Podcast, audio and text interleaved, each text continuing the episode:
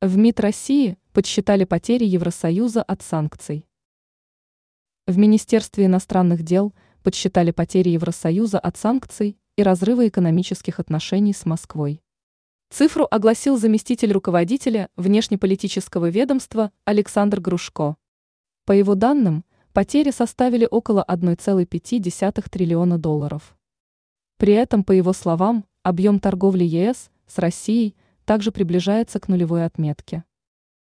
Если бы не было санкций, отдельно дипломат подчеркнул, цифра 1,5 триллиона долларов – это самые скромные подсчеты.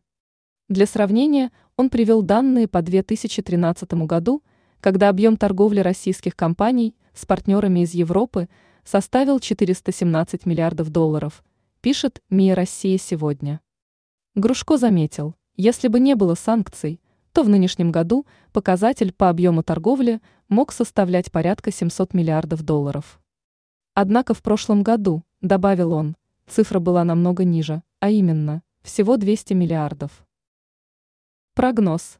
За первые шесть месяцев 2023 показатель зафиксирован на уровне 47 миллиардов долларов. К концу года ожидается менее 100 миллиардов.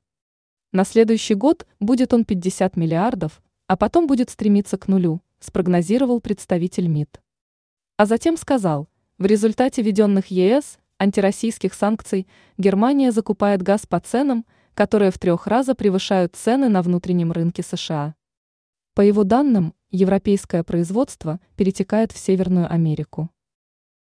Тревожные сигналы.